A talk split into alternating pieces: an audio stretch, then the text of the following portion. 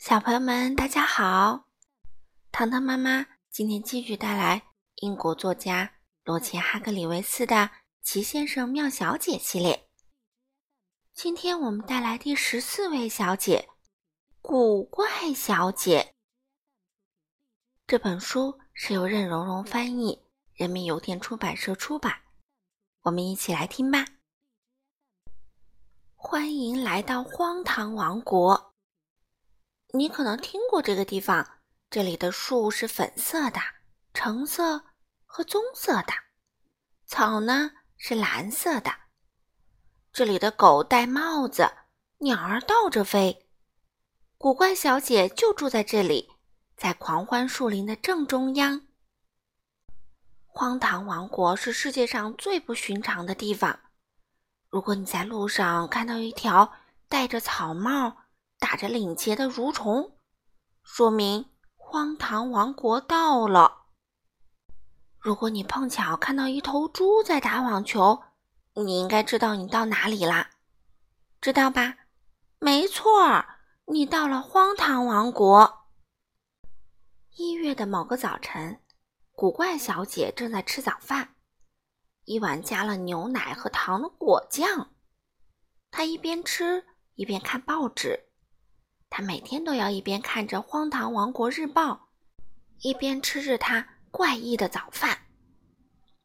报上一条新闻引起了他的注意，他停下吃饭，专心读起报来。今日头版头条：荒唐杯获奖者。下面是详细报道：年度荒唐杯大赛结果昨日揭晓，获得年度最荒唐想法的是。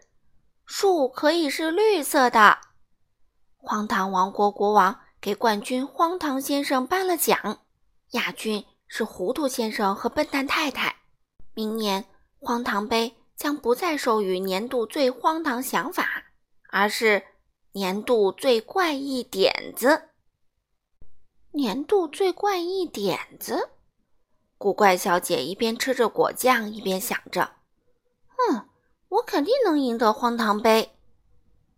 吃过早饭，他到狂欢树林里散步，想这儿想那儿，想的最多的还是荒唐杯的事儿。路上，他遇见了荒唐先生。祝贺你赢得奖杯，他对他说：“哦，这不算什么。”他谦虚地说道。古怪小姐想告诉荒唐先生，明年他要参加大赛。可后来，他决定不说。一月过去了，二月过去了，春天来了，蓝色的草长起来了。古怪小姐有想法了吗？没有，她一个怪异的点子都没想出来。夏天来了，又走了，古怪小姐还是一点想法都没有。树木开始落叶了。在十月末的一天下午，古怪小姐有了灵感，一个从未有过的最怪异的点子。一年过完了，荒唐王国迎来了新的一月，一大群人像往常一样聚集在广场上，看看谁会赢得这一年的荒唐杯。荒唐王国国王登上专门建造的平台，人群一下子安静下来。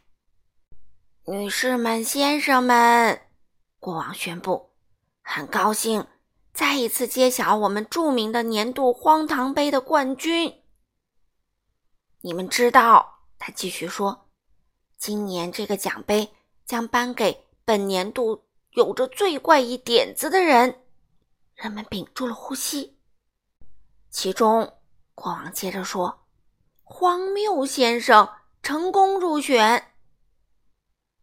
荒谬先生举起他的作品，向大家展示一台没有屏幕的电视机。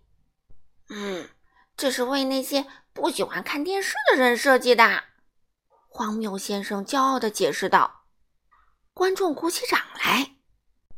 不过，国王继续说道：“去年的一位赢家有更怪异的点子。”荒唐先生。得意洋洋地给大家展示他的发明，是一个钟。如果你从镜子里看到这个钟，就能知道正确的时间。”他说：“啊，原来这上面的时间和钟表全都是倒的。”观众大声喝彩。荒唐先生觉得自己能连续两年获得荒唐杯。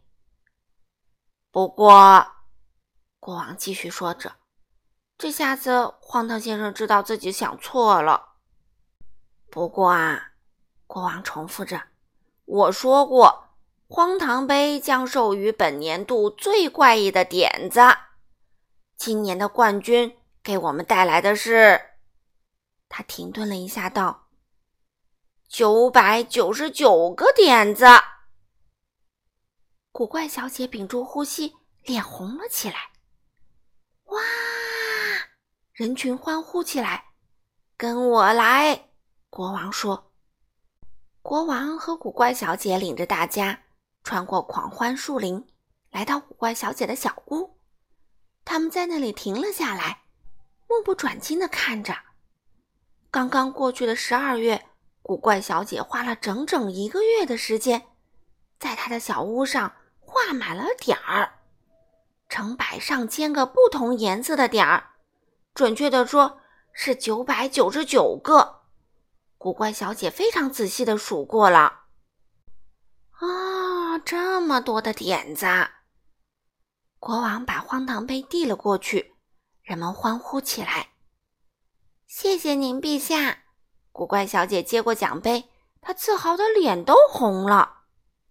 哦，还有一件事儿，如果你像古怪小姐一样擅长数点子，你会有兴趣知道这个故事里呀有十六个点这个字，还有六十四个点儿在点字的下面。你知道的，这个点是怎么写的呢？嗯，上面一个粘，下面有四个点儿呢。我当然知道啦，因为是我把它们放在那里的。好了，小朋友们，今天的故事就读到这里啦，我们下次再见喽。